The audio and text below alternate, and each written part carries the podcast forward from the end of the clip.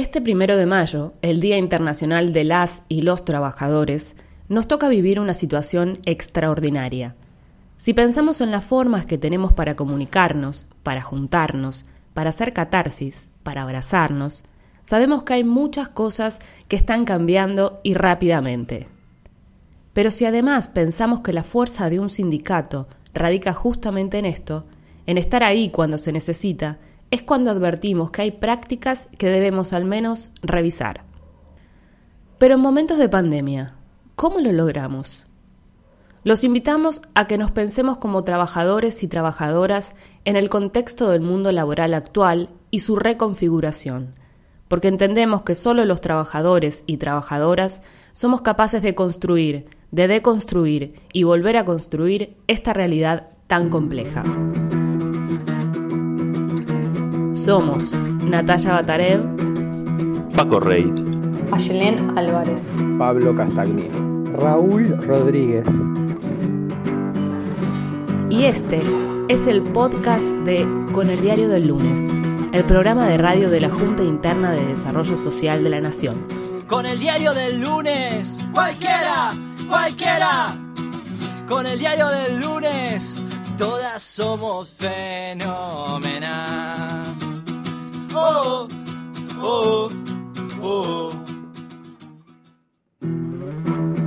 Parece que desde el estallido del COVID-19 se produjo otro en la economía, impactando de lleno en la vida de cada uno de nosotros. Más allá de que la pandemia parece la causa de nuestra reconfiguración de nuestro día a día y en el de los trabajadores formales e informales, habría que preguntarse si efectivamente la pandemia es la causa de ello. ¿Valdría para otro debate o no? Pero veamos un poco qué está pasando en el mundo y repasemos algunos datos.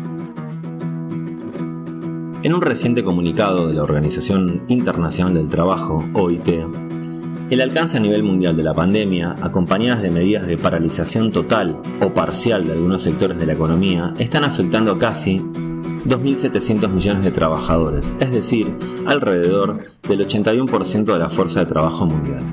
A su vez, de acuerdo a proyecciones de la Comisión Económica para América Latina y el Caribe, CEPAL, la actividad económica regional sufrirá una caída del Producto Bruto regional de 5.3% en 2020, caída de magnitud comparable a la de la Gran Depresión de 1930 o la de 1914, entrando en la Primera Guerra Mundial. Se observa cómo se habilitan formas más flexibilizadoras de futuras contrataciones y se institucionalizan las ya presentes, con la emergencia del teletrabajo, el e-commerce, lo que en algún momento se conceptualizó como la uberización del trabajo. Al modificarse el mundo laboral, aflora la emergencia de nuevas organizaciones y formas de lucha, Recordemos que el pasado 22 de abril los trabajadores repartidores de Globo, Rappi y Pedido Ya, entre otras empresas de repartos a domicilio, realizaron un paro general internacional por 24 horas, reclamando un aumento salarial del 100%, denunciando su precariedad laboral agravada por el COVID-19. Glovers Unidos una de las agrupaciones que lanzó el paro, reconoció que la convocatoria tuvo mucha repercusión en medios y redes sociales, pero no logró adhesión entre los trabajadores por la situación crítica y la necesidad del día a día.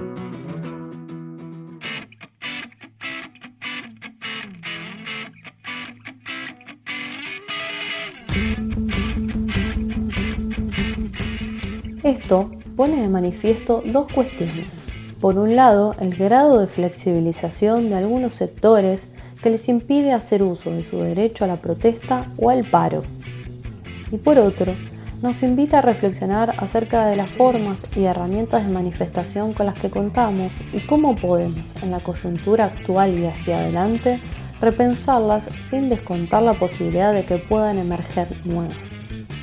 En nuestro país, también se evidencian conflictos por despidos, suspensiones, incumplimientos salariales, además de reclamos por la violación de las licencias previstas por la cuarentena a personas de más de 65 años o con enfermedades crónicas en empresas de todo el territorio nacional.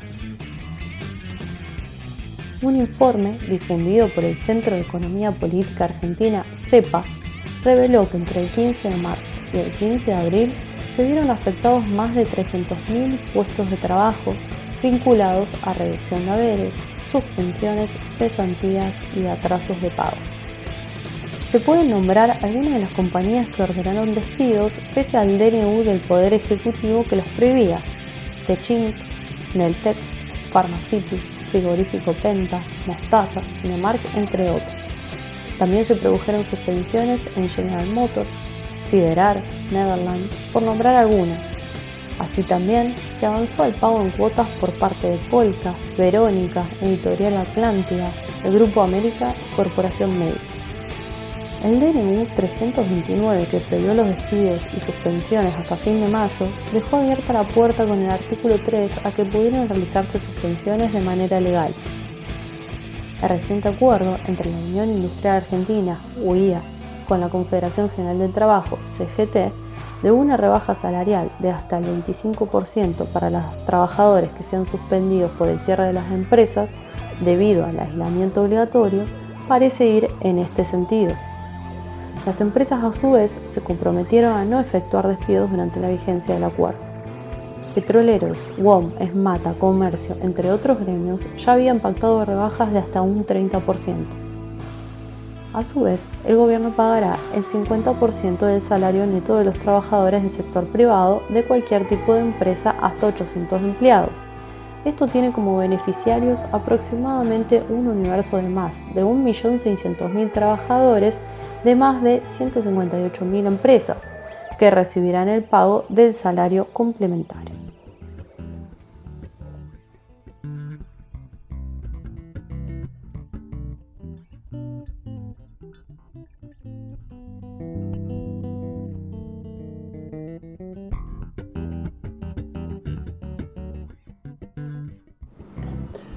Acá vale la pena preguntarse, ¿quiénes realizamos esos aportes al Estado para que se cubran todas esas erogaciones públicas de sometimiento al sector privado y a una gran masa de trabajadores?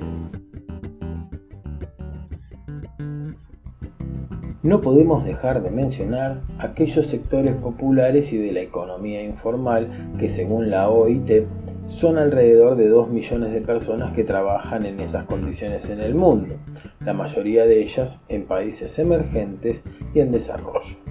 Por un lado, están mayormente expuestos a la infección por el virus y otros se ven afectados directamente por las medidas de confinamiento, como las y los recicladores de desechos, vendedores ambulantes, camareros, obreros de la construcción, trabajadores del transporte y trabajadores domésticos.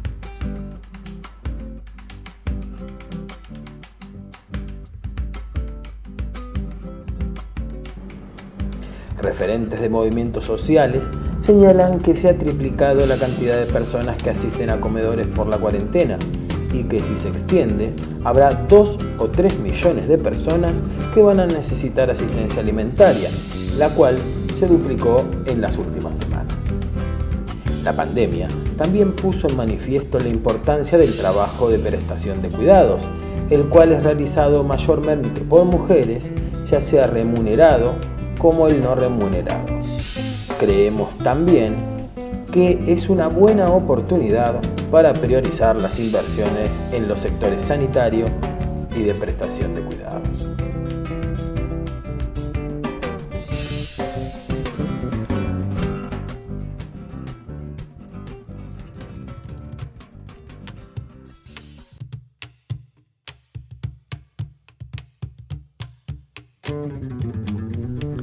En todo este lío, ¿qué está pasando con el trabajador y la trabajadora estatal? La realidad de las y los trabajadores estatales, claro que nos capa a este contexto que nos atraviesa. Nos encontramos de repente realizando trabajo remoto, teletrabajo o home office, como lo llaman otros, que requieren la utilización de nuestras propias herramientas en el caso que se las posea, para realizar las tareas diarias computadoras, tablets o celulares, en algunos casos obsoletas y o en mal estado. Trabajar desde casa no es tarea sencilla, y más teniendo en cuenta que se debe lidiar con el uso compartido de las herramientas laborales, como si también del espacio de trabajo o estudio. Así es que habitaciones, comedores y cocinas se transforman en oficina y aulas. Las cuentas de conexión a Internet y telefonía son abonadas por el propio trabajador. Los límites entre la vida privada y laboral del trabajador se encuentran al menos desdibujados. Muchas veces olvidamos horarios y días en los que nos corresponde realizar nuestras tareas. Incluso hemos llegado a olvidar los feriados. A su vez, también algo quedó del otro lado. Los destinatarios de las políticas públicas con las cuales trabajamos día a día. Estas nuevas formas más rápidas y eficientes de conectarnos, ¿nos acercaron o nos alejaron aún más? ¿Cómo transitamos esta etapa sin romper la red social cotidiana que claramente no es la virtual? la red entre trabajadores y aquellas organizaciones o personas con las cuales veníamos trabajando. Esto mismo está afectando a la docencia y a estudiantes, que de un día a otro tuvieron que readaptar sus formas a la virtual, con todo lo que ello implica. También el garantizar acceso a computadora, internet, conectividad y espacio adecuado para el estudio y enseñanza. Por otro lado, no se puede dejar de hacer una mención especial a todas y todos los trabajadores de la salud e investigadores, y a aquellos sectores que se consideran esenciales en estos momentos como el de alimentos, higiene, recolectores de basura, transporte y tantos otros que no han dejado de poner y exponer sus cuerpos día a día. Ahora bien, en el marco de la pandemia y el aislamiento social y preventivo. Nosotros como gremio, como grupo de comunicadores y militantes, también nos replanteamos nuevas formas de hacer. Y de allí nació la idea de hacer este podcast. El Día del Trabajador nos pareció una buena excusa para, primero, saludar a todos los trabajadores estatales del Ministerio de Desarrollo Social en este nuevo aniversario de lucha, pero además nos interesaría escuchar sus voces o leerlos. Por eso los invitamos a reflexionar, pensar y discutir, tarea más que difícil en este contexto, pero no imposible. Nos pueden dejar mensajes de audio o escritos en función de esta reconfiguración del mundo laboral por la que estamos atravesando. Contarnos sus sentires y pensares. Para ello les dejamos algunas preguntas a modo de disparadores. ¿Qué está pasando en nuestros sectores? ¿Cómo nos organizamos a partir de estas nuevas metodologías de trabajo? ¿Cómo planificamos una vuelta al trabajo en forma segura? ¿Cómo defendemos nuestros derechos? ¿Qué otras formas y herramientas de organización tenemos en esta coyuntura que no nos permite encontrarnos en la calle? Y como señalamos al principio, ¿Cómo hacemos para que la tecnología no solo nos entretenga, sino que nos resulte una herramienta para mantenernos juntos y que la misma no se nos vuelva en contra? Por último, desde ATE Desarrollo Social tenemos el compromiso de llevar adelante un rol absolutamente activo en la vuelta al trabajo, verificando y garantizando el cuidado de la salud de todas las trabajadoras y trabajadores. Feliz día a todos y a todas.